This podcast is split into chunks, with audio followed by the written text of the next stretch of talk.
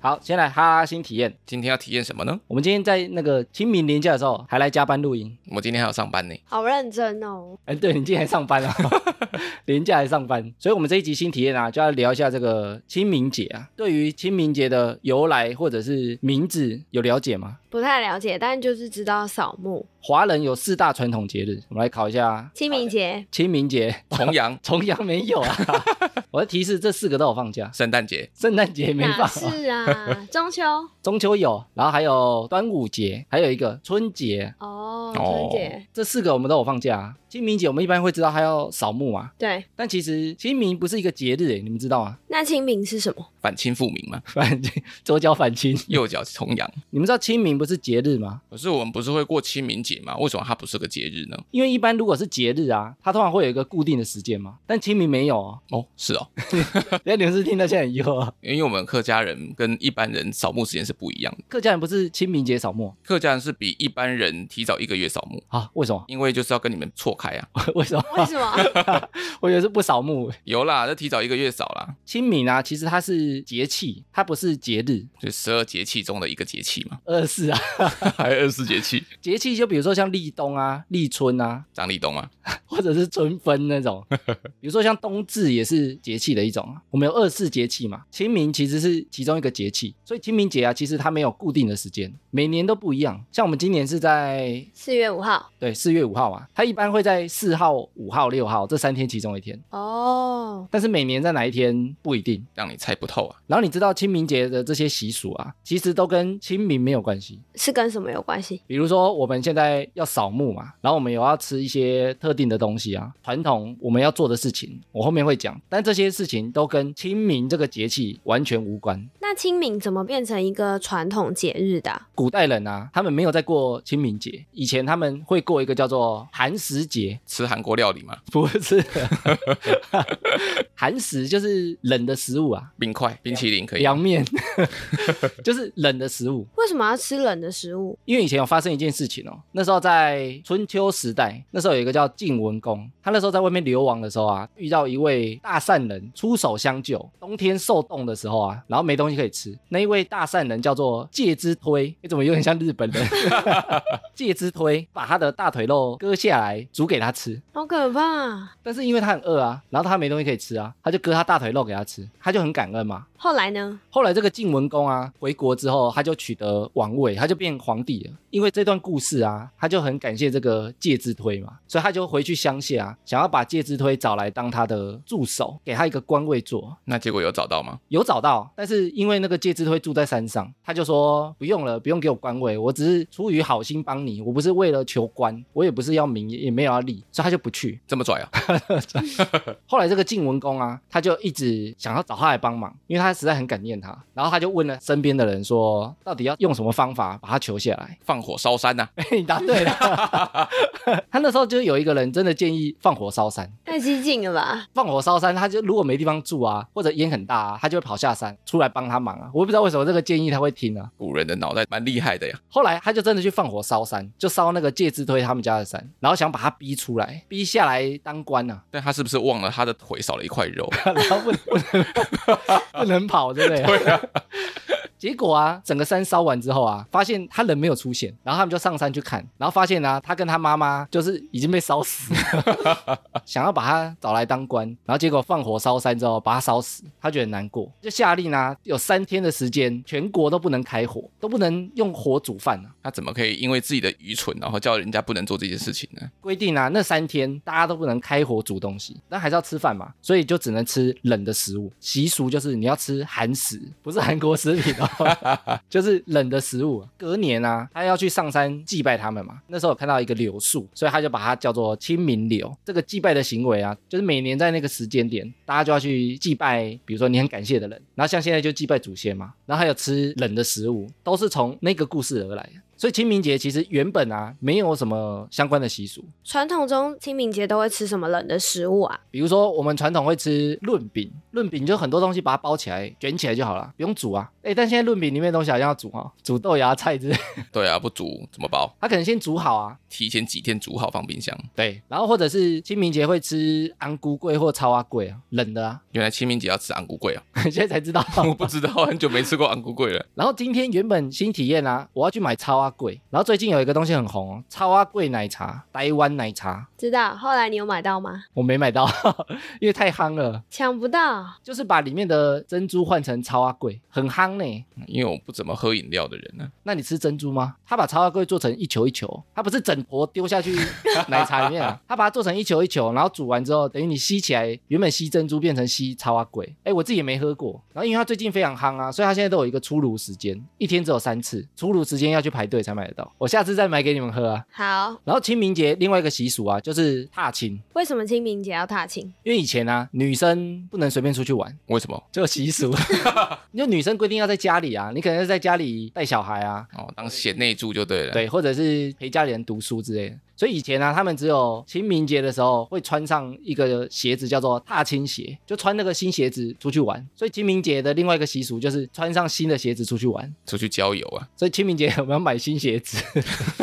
然后另外一个习俗是放风筝，为什么要放风筝？不过以前放风筝啊，不是像现在就是河滨放风筝那样啊。传统的清明节放风筝啊，有点像天灯一样，放上去之后要把线剪断，然后拉它飞走，坏运把它载走。但现在我们应该不会这样吧？现在因为环保意识抬头，现在连放天灯都会被骂啊。对啊，可能会火灾哦。其实这些习俗啊，都不是传统清明这个节气在过的，因为寒食节啊，它是在冬至之后的一百零五天，然后那个时间点跟清明很近，所以后来大家都把这两个节日结合在一起，变成清明节。这样只要办一次就好了。关于清明节啊，我有听到一个说法，说其实清明节跟情人节是一样的，为什么？一样差很多吧？ 其实是一样的，因为不是送吃的，就是送花喽。我在想，我还想到一个点很像，什么点？就是清明节跟情人节啊都要烧钱，哦，一个烧真钱，一个烧假钱。 对，所以以后其实清明节跟情人节一起过就好啦。最好是啦。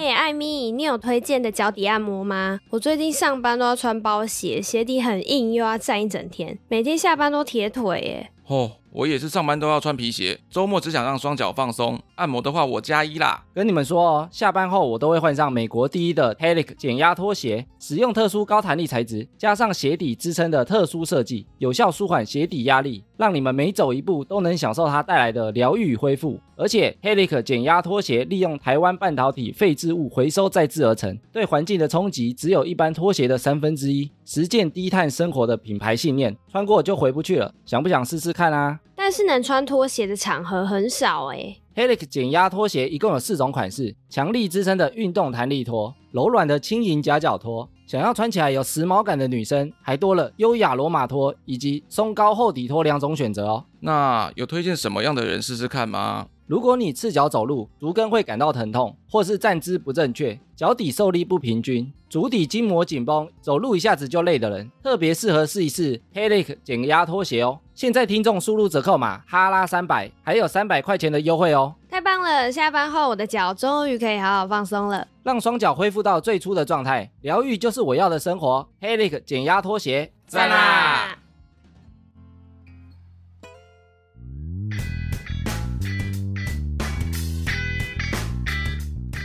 今天没事的都养，别忘每周充能量。欢迎收听哈拉充能量，我是艾米。好啦，我是跑跑。 我是安妞，哎，我之前看到一个新闻啊，大陆有一个男的，他因为身为一个男生啊，他觉得压力很大。怎么说？怎么说他没有 说，但是他压力大到啊，他在一个月内啊自宫了十次，他是要当东方不败啊，欲练此功。必先自宫啊。为什么他这么激进啊？他说他是家中的独子啊，他已经二十八岁了，所以他一直想要把他的生殖器切掉，但是他又不想花钱，自己切，所以他切了十次，表示他异于常人哦。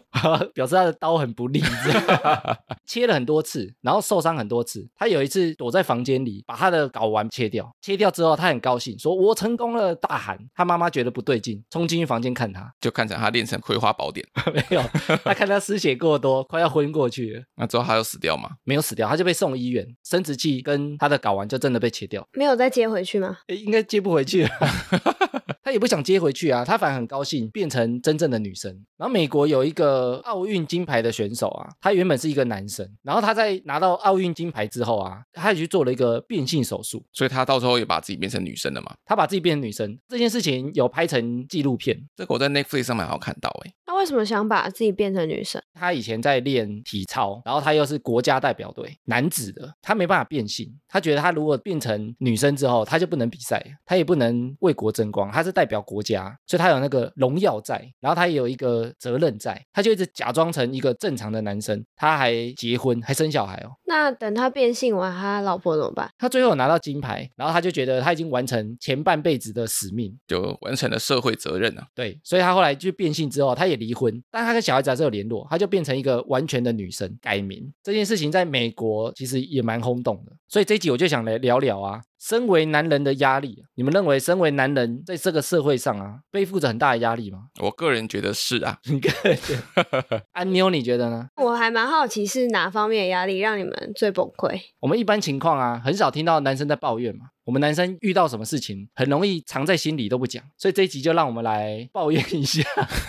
好好的讲一讲。所以我就整理了一下，男生在这个社会上背负哪些压力。哎，其实我们从小到大、啊、都被社会灌输，我们要成为一个男人。我们要扛起这个家，然后对男生而言啊，责任跟肩膀是两个很重要的议题。你在这个社会上啊，你要有男人的责任，然后你也要有男人的肩膀，可以把很多事情扛起来。我们女生也有很多压力啊，要会煮饭，要会做家事，可能还要温柔体贴。那你们男生嘞？我们男生现在也是要会做饭，要温柔体贴，要会做家事啊。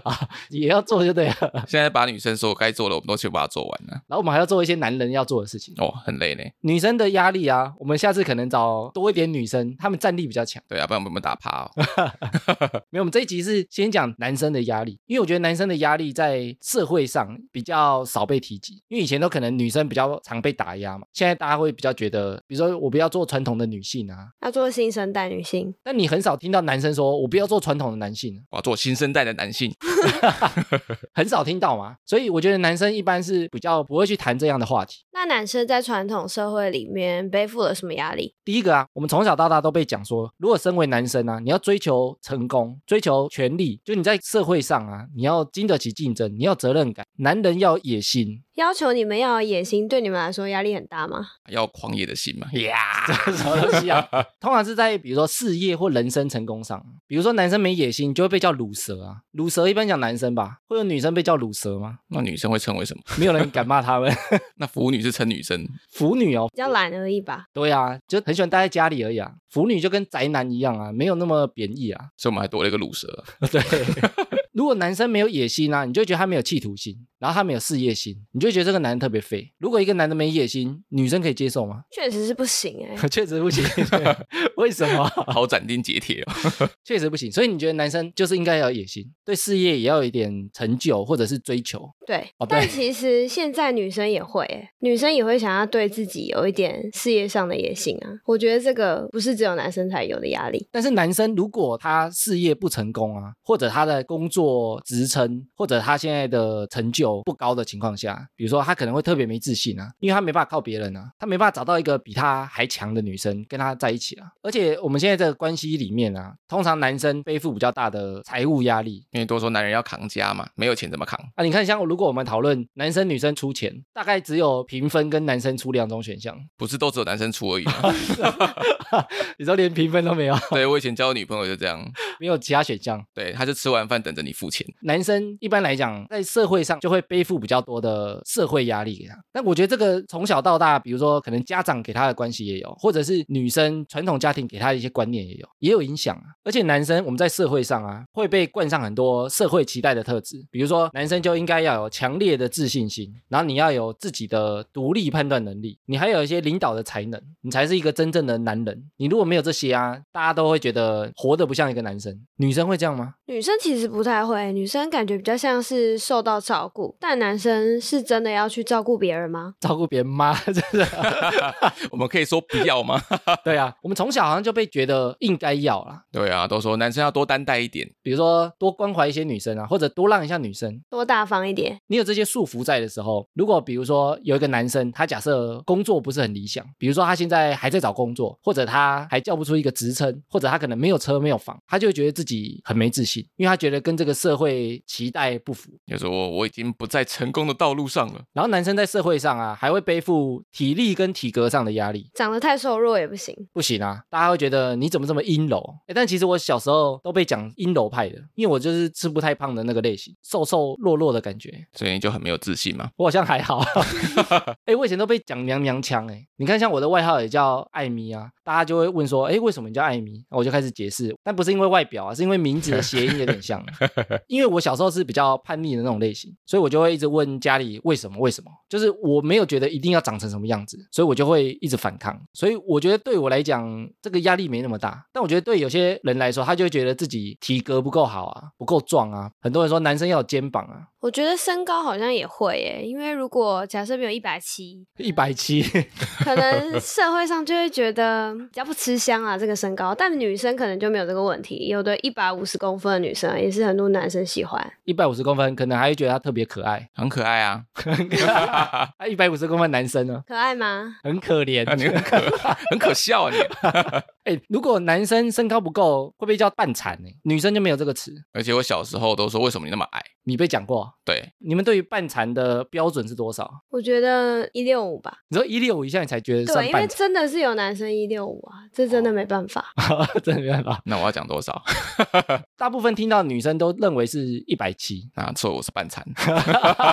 就是男生好像没一百七就会被看不起，就会觉得身高对自己有点压力。但我小时候都跟我家人讲，对我身高长得不高没有关系，我躺下来比你高就好了。 但这也要确定有没有。有有有有有，怎么样都说有。哎，你们女生会穿增高类型的东西吗？会啊，一定会。你说球像高跟鞋，或球鞋超过三公分就买， 超长，好像厚底的那种。 对，厚底直接买。里面可以塞鞋垫啊。哎，男生一般都会去买鞋垫嘛。宝宝，你有买过鞋垫吗？我没有，你没买过？我没有买过啊 哎，。我买过， 真的，你不是没有这个问题，你买什么了？没有，我一七五啊，但是我有想要再加鞋垫，看起来比较高啊。 所以你加到一八五，我没有加那么高啊， 我好像加两公分还是三公分。我以前买那个鞋垫，它是可以调整，它有两片，比如说加一片可能加三公分。我以前都不知道这个讯息耶。所以男生其实也有体格或体力上的压力啊，比如说男生的体力不好，也会被笑吗？会啊，这个其实在学生时期更明显。比如说女生会喜欢练体育的男生，或打篮球，对啊，比如说篮球队的，我是跑得很快的男生啊，对啊，就特别帅嘛。你如果运动能力不好，或者是体格不好，以前就是不帅啊，就吼、你很弱，你弱鸡哦。对啊，你很会读书也没有用啊，书呆子。对耶，然后，身为男人的压力啊，还有另外一个点，男生跟男生间互动的情感压力很局限。其实这个关系不限于同学之间或朋友之间，他其实在家庭里父子关系也看得出来。父子关系会有什么样的压力？比如说，男生跟男生一般他不太会去聊心事，而且不会太热络，对啊。比如说，我们不会跟爸爸抱抱， 很奇怪，啊要报什么？大概几岁开始觉得怪怪的？我是大概上国小之后啊，有一天爸爸要抱你，你就不给他抱，这样也许会觉得有点丢脸。比如说在同学面前，哎，还要跟爸爸抱抱哦，我的话是有记忆以来是没有的，哦有记忆以来就不抱抱，对，但跟妈妈可以， 也不会。也不会。也不会。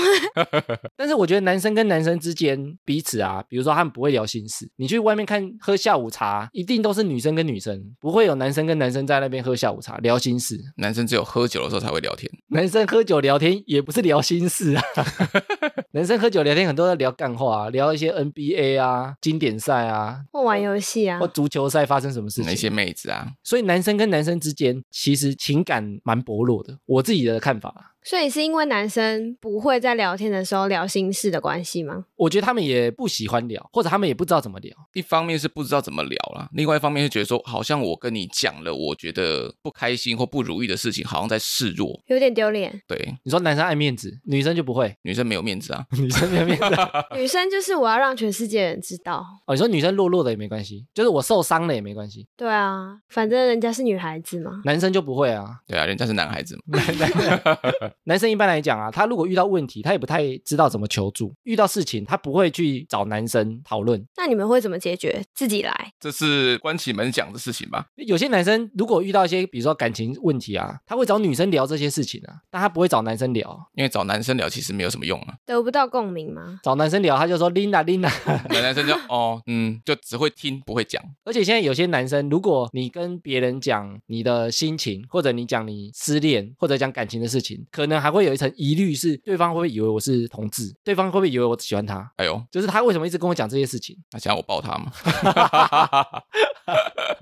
然后陪他一起睡觉。 这个就不用了，下一位。所以男生其实他在彼此的互动上来讲啊，比较有压力，因为他不知道怎么互动，他也觉得太亲密或者距离太近，怪怪的，他就觉得怪怪的，然后也不知道怎么讲，所以他一般也不太会求助，所以男生一般都会自己希望可以自己去解决，比如说我自己去 Google 啊，我自己去找答案啊，我自己去看影片啊，我不想要寻求别人的帮助，所以男生在这一个点来讲，我觉得他也很难像女生一样讲一讲就抒发掉，就排解掉。对啊，我们的疙瘩一直都在啊。所以长久累积下来就会变成一种压力。我觉得很多男生应该都会有这种压力，但是就我们而言，我们可能不会知道，因为他也不会找我们讲，他可能就关起门在家里自己在那边烦恼而已，然后自己自言自语啊， 然后头发掉光光。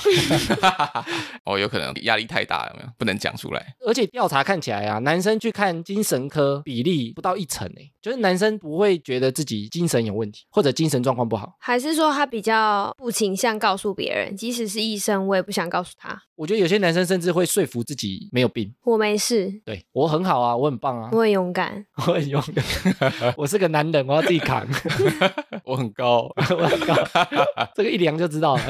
男生平常会跟爸爸讲心事嘛？因为其实蛮多女生会跟妈妈讲心事，不管是朋友啊、感情，女生都蛮愿意跟妈妈聊的。你说生活中发生的事情，对啊，大小事都可以讲。我觉得一般男生其实没有这个管道，男生跟男生之间不太聊这些事情，所以我们一般也不会找爸爸讲这些事情。我们从小就被讲说，男生要主见，你要自己想方式，你要自己想办法解决。所以即使是遇到不开心的事情，也不会跟爸爸讲。我们有时候是不知道怎么讲， 讲出来很丢脸。然后传统社会也认为男生啊，最重要的就是工作，第二重要就是家庭，这两个一定要把它顾好。这个也造成男生很大的压力，尤其到了中年失业或中年要转工作，那是很可怕的事情。感觉会被家人看不起。 我们从小啊就被灌输要成为一个家庭保护者，比如说你要成为一个大丈夫啊，你要成为一个父亲的角色啊、顾家、顾老婆、顾小孩，成为家中的支柱啊。大家如果都倒下，你要最后一个才能倒下，你要把大家都撑住。那撑住就包含可能情感面，那你要给大家一些建议，你要给大家一些回馈，然后或者是金钱上的支柱。大家没钱了找你来要，你没钱就刷塞。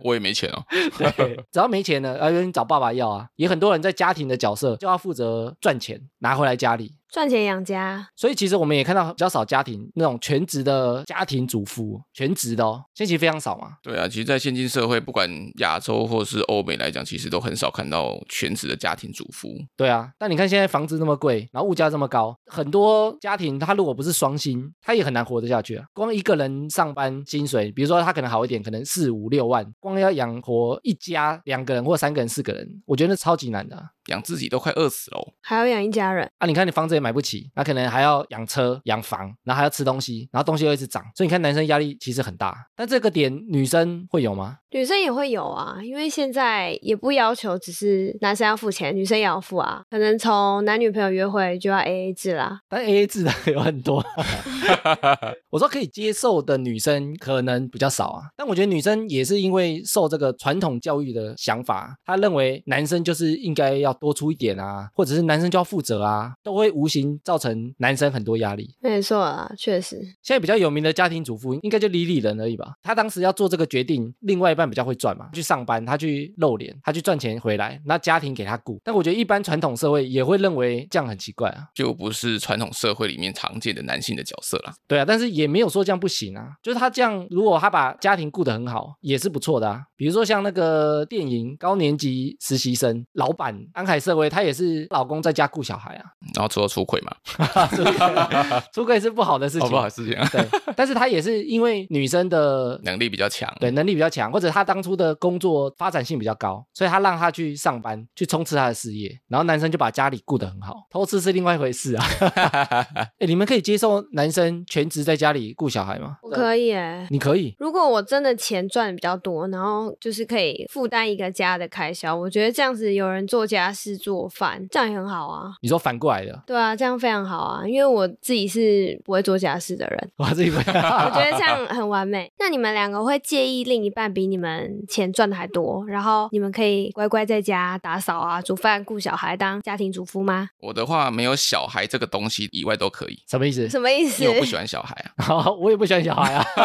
所以不要顾小孩，其他事情我做是可以的。哦，你说不要顾小孩，但是比如说家事你做， 现在我们家基本上家事都是我在做啊，哦，但你不是全职的啊，对啊，我不是全职啊，所以你也觉得全职还好。全职还好啦，因为我其实也不会介意说，哦，可能另外一半赚的钱比我多，或者能力比我强，因为我办不到啊。我觉得我自己是可以接受，那所以你不会有压力是吗？我觉得我可以接受，但是我觉得我会背负很大的压力，像是，就是我可能会不敢出门，跟朋友讲我现在的状况。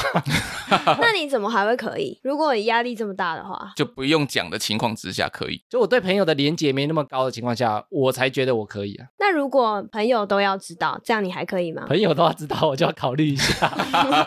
没有，我应该会让他们也觉得我有事情在做。比如说，我可能是做自媒体的，所以我常常在家，然后我不是只是单纯另外一半在上班，我可能也有自己在做的事情。对，不是单纯做家事 而已。对啊，我不是只有做家事、顾小孩，或者是我只是帮忙打扫家里啊、洗碗啊，我不是只做这些事情而已。但女生是不是好像可以接受啊？女生就觉得，哎，我就是做家事啊，甚至家事也不用做。对啊，不用做饭也不用煮啊。 但女生可以接受这样的角色啊，男生我觉得一般真的比较少。男生真的是愿意全职当家庭主妇，真的比较少。而且这也另外一个问题啊，男生全职当家庭主妇啊，他另外一半一定也要够会赚才可以。对啊，不然养不起。男生可能很多花费啊，他想玩车，他想买什么东西，他可能不能买，他就觉得很难过。买公仔啊，男生有些东西就想买了自己爽的啊。如果男生觉得没有经济能力的时候，他也许就会觉得，绑手绑脚。对，他就觉得啊不开心。但女生也会想买包包啊，男生会买啊。如果男生也许他负担经济能力，他也许会觉得，好啦，让你买一年买一个，我可能是十年买一个，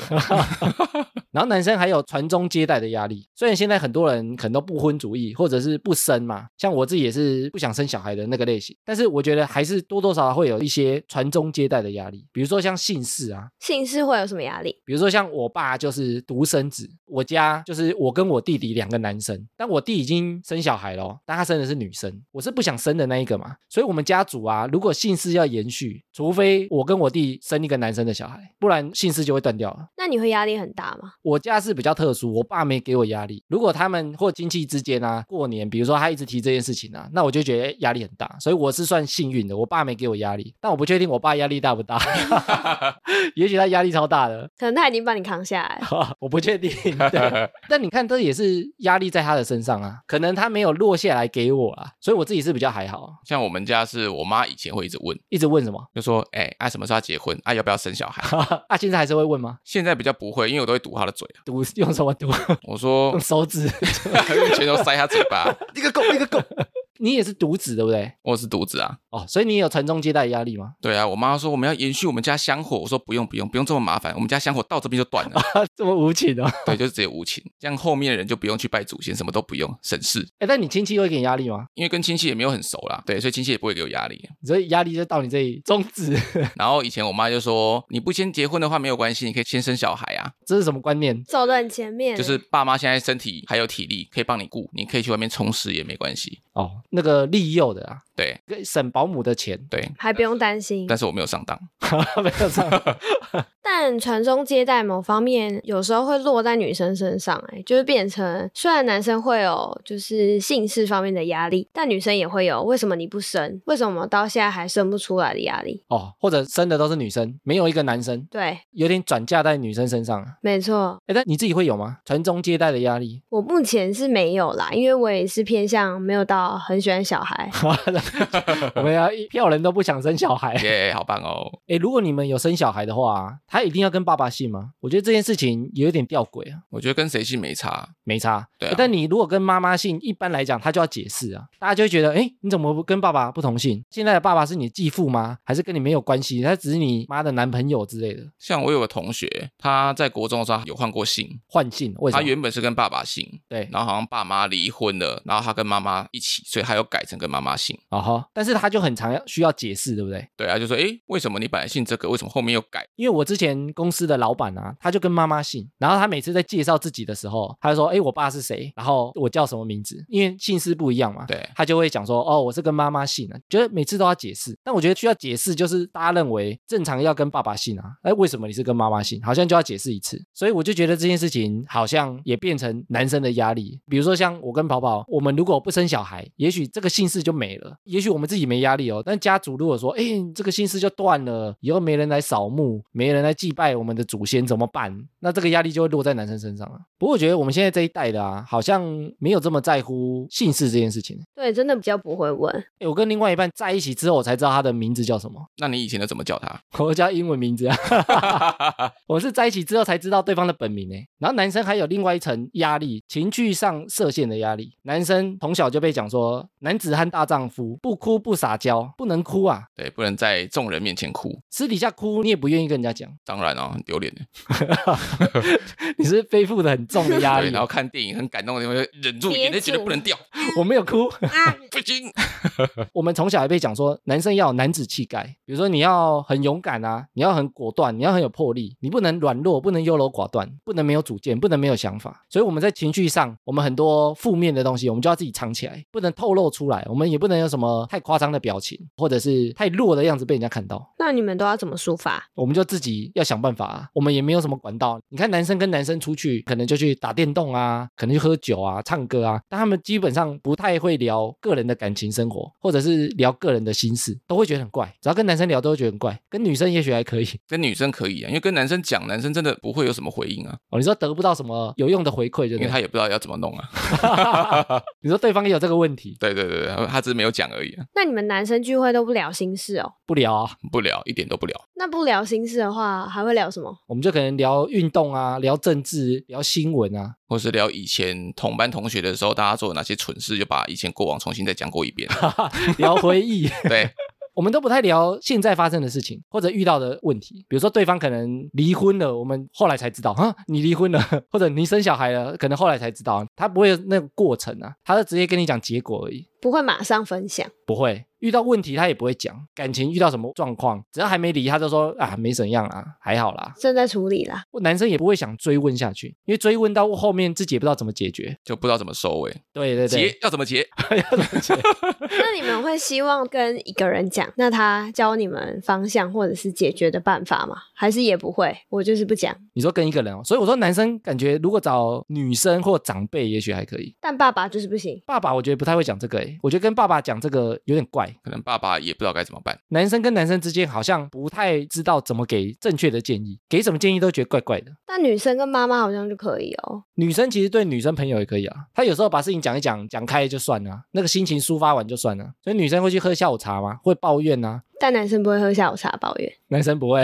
男生不会，也不会跟妈妈抱怨，因为跟妈妈抱怨好像自己是妈宝哎。真的诶。 我们很怕被贴一些标签上去，比如说自己是妈宝，或自己没能力，或自己很弱，或者自己没办法解决。因为我们从小就被灌输，你要自己扛起来啊，你要有肩膀啊，你找人家帮忙，找人家分担，就会让我们自己觉得不像传统的男生啊。你就是弱了，对啊，我们不能表现出弱的样子，所以男生在情绪上他就特别容易压抑。那压抑呢，如果他自己解决不了，他就会忧郁啊，或者压力很大、啊。但还是不看医生。不看医生啊，我觉得一般的男生都不会认为自己有问题，就觉得这本来就是正常的事情啊，干嘛要看 医正生？常的事情。如果生病啊，自己在家一下子就好了。我用抵抗力复原，酒多喝两杯就好 啦。喝酒精杀菌。对，喝酒精杀菌哦。 然后男生还有一个环节，他也特别硬，男生觉得不能丢脸，女生是不是觉得还好？女生好像还好，女生比如说她跟男友吵架、啊、被劈腿或干嘛，她可能会讲嘛。会但你们不怕丢脸吗？可能觉得丢脸的是劈腿的人。好丢脸都不是自己， 理。但男生一般不会讲啊，比如说男生跟男生讲另外一半出轨啊，他一定会把它联想成一定是自己哪里不好，你是不够强，你是不是晚上很弱，所以对方才劈腿，对方才出轨。你们真的会这样？我们会这样想啊，没有把它喂饱啦。对啊，你看我们就会损男生啊，先怪自己，先怪男生，我们会下意识把它转换成好像是男生哪里没做好，比如说你可能钱赚不够啊，你没企图心啊，对不对？或者是你没上进心，对方才跑掉啊。你们女生会不会？反正我都先站在我朋友那边，都是别人的错，可能会先站在自己朋友这边。朋友都是对的。对，但男生不会啊，男生很喜欢在那边检讨啊， 要不然考些自己有没有？男性有没有啊？就是你没有怎么样怎么样，他才跑 掉，就是你不举啊，就是你三公分。躺下那么矮，而且男生在聊天上来讲啊，通常不太会去真的解决那件事情。就你跟我聊心事，你跟我聊不开心的事情，我们就会用别的事情去转移，比如说走啦，那去唱歌啦，走啦，去喝酒啦。转移你的注意力就，这件事情就好了。这样，对对对，我们也不敢深聊啊，深聊怕他讲出什么我们不能解决，啊好像我们自己很弱一就样我，们接不住。哦哦哦，担心接不住，所以干脆不聊。接不住就觉得自己很弱啊，我不能给出什么好的建议啊。男生就是不能示弱啊。 没错，哎，听到现在啊，啊，你有你有认为男生活在这个社会上压力很大吗？听起来压力是蛮大的。但你一般不会听到男生在讲吗？对，真的很少听到你们在讲。那如果男生压力那么大的话，怎么不干脆找一个能力比自己好、钱赚比自己多的，可能有钱的小姐？有钱的另外一半吗？对啊，有钱另外一半，你还可以少奋斗三十年。不是不想找，而是找不到。找不到，他看不上我们。 对啊，他能力那么高了，怎么会看到在底下的我们呢？哎，你知道有个专有名词叫女性慕强吗？女生会喜欢找比她强的，男性不会有这个特征。是因为男性本身就想要当那个最强的吗？对，所以她不会慕强，女性会慕强呢，就是她会想找一个生存能力最好的。生存能力最好就是她体格看起来很棒啊，或者长得特别好看啊，为了繁衍后代嘛。或者是她有特殊的专业技能，她钱很多，生存能力也很强啊，钱就把人家砸死了，生存能力超强。所以女生通常在传统社会，她就会嫁给比如说社会地位或经济能力比自己高的男生，包含年龄，比如说男生比女生大，大家都会觉得比较正常嘛，才会有姐弟恋这个词啊。姐弟恋就是因为比较少见嘛。我以前都是追姐姐，以前喜欢姐姐啦。哦，以前喜欢姐姐，对，？那、现在呢现在就大小通吃喽。 现在没得挑了。然后女生通常也会选教育程度或文化程度比自己高的男生，这个就是慕强现象。但男生基本上不会有。我们刚刚前面讲那些有点像男子气概嘛。然后如果男生走到太极端啊，他也是变成另外一个专有名词，叫做有毒的男子气概。怎么样有毒啊？就像我们前面讲，男生会有一些刻板印象嘛，你就是要很强啊，你就是体格要很好啊，你就是要能扛得住很多事情啊。所以男生有时候遇到问题的时候，他会因为这个男子气概的问题不去解决，他觉得自己扛得住，其实他根本扛不住，他太弱了。那这样怎么办？所以男生有时候就会特别偏激啊，比如说男生遇到压力很大的事情，他可能就会选择一些伤害性比较大的发泄方式，比如说把自己喝个烂醉，像跑跑，也许就会选择这种方式哦，不行，我喝烂醉会被我女朋友甩掉。哦，你会有点攒攒就对了。对，然后有些男的啊，他可能就会做一些暴力发泄的事情，比如说把气出在另外一半身上，或出在小孩身上，或者出在墙身上把墙打爆。打不打太厉害了吧？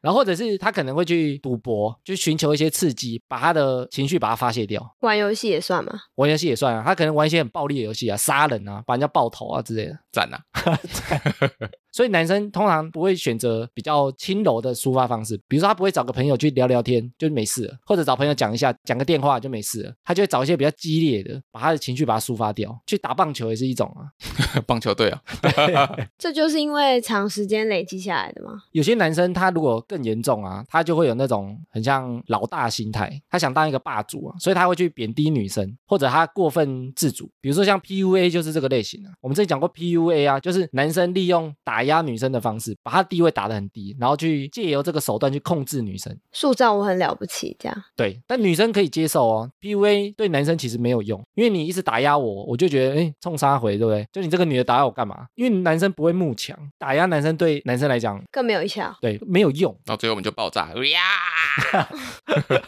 直接把它封锁了。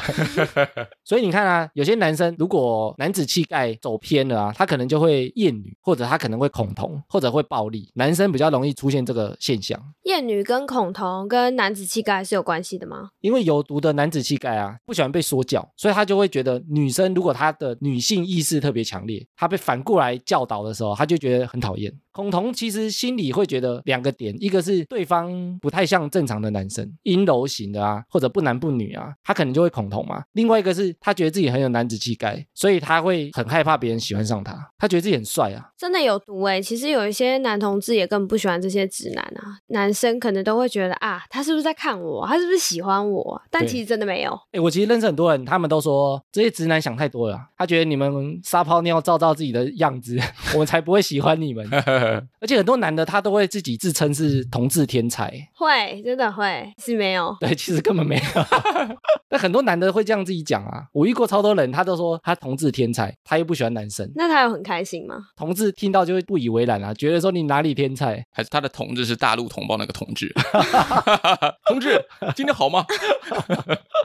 那我们刚聊的那些，你们真的会有觉得因为这样，所以压力很大吗？跑跑呢？我本人是有一点啊，你个人觉得身为男人压力很大对，因为我个人是觉得说不能在人家面前掉眼泪，哦，不能哭哦。对，不能哭。哎，你上一次有印象的哭是什么时间点？我上次哭是亲人过世的时候吧，而且我那一次哭，我不是在大众面前哭，我是喝醉了回家抱着马桶哭，边吐边哭。 很惨哎、听起来更惨。对我女朋友本来看到我喝醉，她已经很堵然了，说哇，她又喝醉了，哇，这个要怎么分手才好？啊 然后就看到我边抱马桶边哭这样子。哦，所以你认为压力很大？遇到一些事情的时候，你是不能在人家面前掉眼泪的，怎么样都要盯住说没有啊，只是眼眶稍微有点湿而已。啊眼睛流汗 。对，就爱那个面子嘛。哦，风沙有点大，风有点大。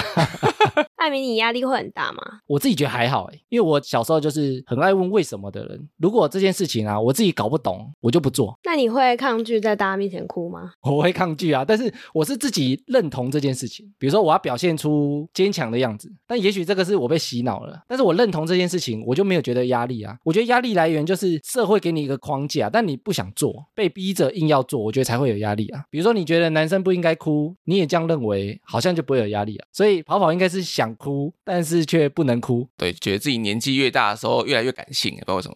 如果这些框架啊你有自己去想过，然后如果你认同，就照这个方向去做，我觉得他就不会有压力啊。就会觉得是可以接受的。但我觉得男生基本上都被洗脑过了啊，从小到大都被讲男生要有男子气概啊，要有主见啊这些。那表示我洗脑不够成功咯。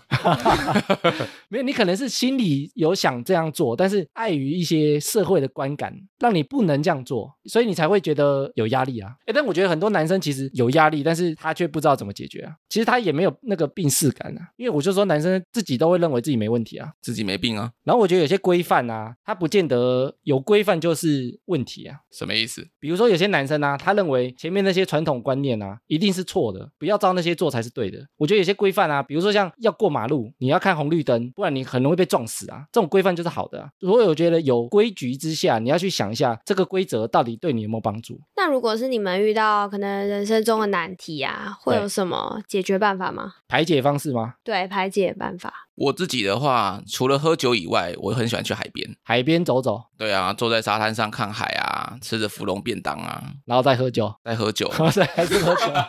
所以讲来讲去还是喝酒。你是自己一个人去海边吗？对啊，因为我很喜欢自己一个人去海边，对。然后我其实会坐在沙滩上面，然后就看着海，然后听海浪的声音，就觉得说啊，好像所有的不愉快的事情都被海浪冲掉了会这样 我个人是这样啊，哦，听海哭的声音， 对啊，张惠妹就出来了嘛，你说就在那边放空哦，放空，我就觉得哦，心里面或是脑当中就是哇，空了很多空间出来，所以你那时候会想事情吗？不会就完全放空，哦，真的、哦，然后回家就没事了，就没事了，那、就没压力了。就没有什么压力，就觉得可以再累积一些压力进来的感觉， 再累积一些，再去海边。，对，就这样一直 loop 这样子。那艾米嘞，我会找人家聊天，但是我找人家聊天，我通常就是一直聊，一直聊，一直聊，我自己就会有方向，那你聊天找男生聊天还是找女生聊天？都可以，都可以。我甚至跟那个 Chat GTP 聊天都可以。这么随性，我好像是思绪很乱的那种人，但我会自己找到一条路，因为思绪很乱，我就要一直聊天，一直聊天，然后我就会找到一条自己想要走的路，说哦，就是已经找到那条路了。聊出新的方向。但也许那条路不是别人给我的哦，我就是从很乱的思绪自己去找一条路出来。所以我只要一直有讲话，一直有在想事情，我好像就可以把那个压力排解掉。嗯，跟我完全不一样。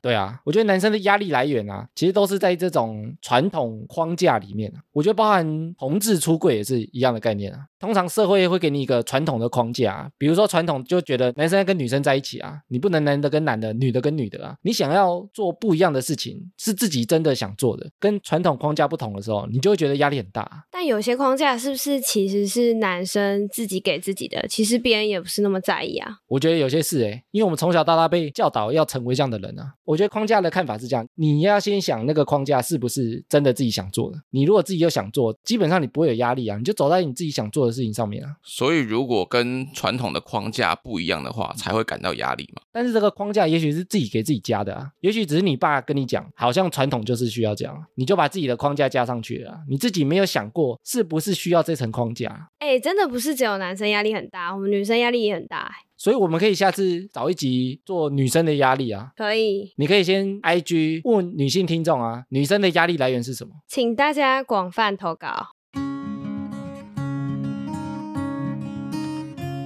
接下来回复听众留言，我们来回一个 Apple Podcast 五星留言。来自康康笑的留言，最活泼好动女子，听说五星留言快流完了，我再来继续充充人气。现在的哈拉充能量越来越能吸收到平常根本不会想到的知识，每周都很期待下一周会有什么新主题，也都会很认真给它听完。少许滑手机的我，看到哈拉的 IG 动态就一定会点开来看一下。感恩艾米大神帮听众准备了这么多主题还有活动，建议我参加活动，结果太出乎我意料了，对象实在太优秀了，科科。继续期待下一次的旅游团。康康笑啊，跑跑有记得他吗？我记得啊，当天不记得他也很难哦。第二次旅行团有去参加，也是超活泼的一个人。 本来他还问我说要不要坐下来一起聊，我说不用了，不用了，不用了。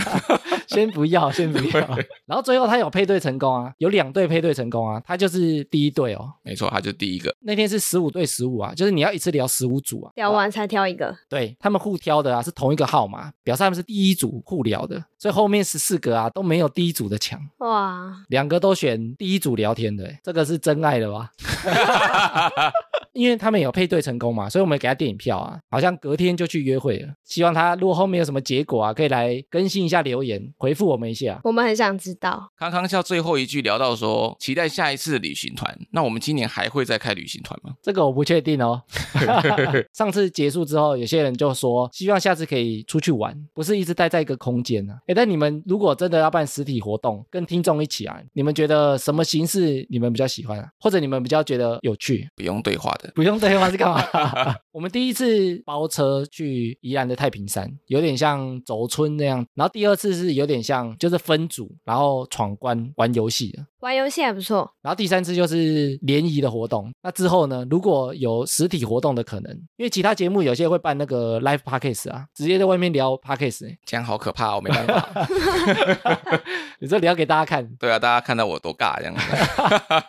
你知道压力很大。其实我也觉得那压力很大，所以我一直不敢办那种形式， 因为我们剪接很多啊，所以我一直不敢办。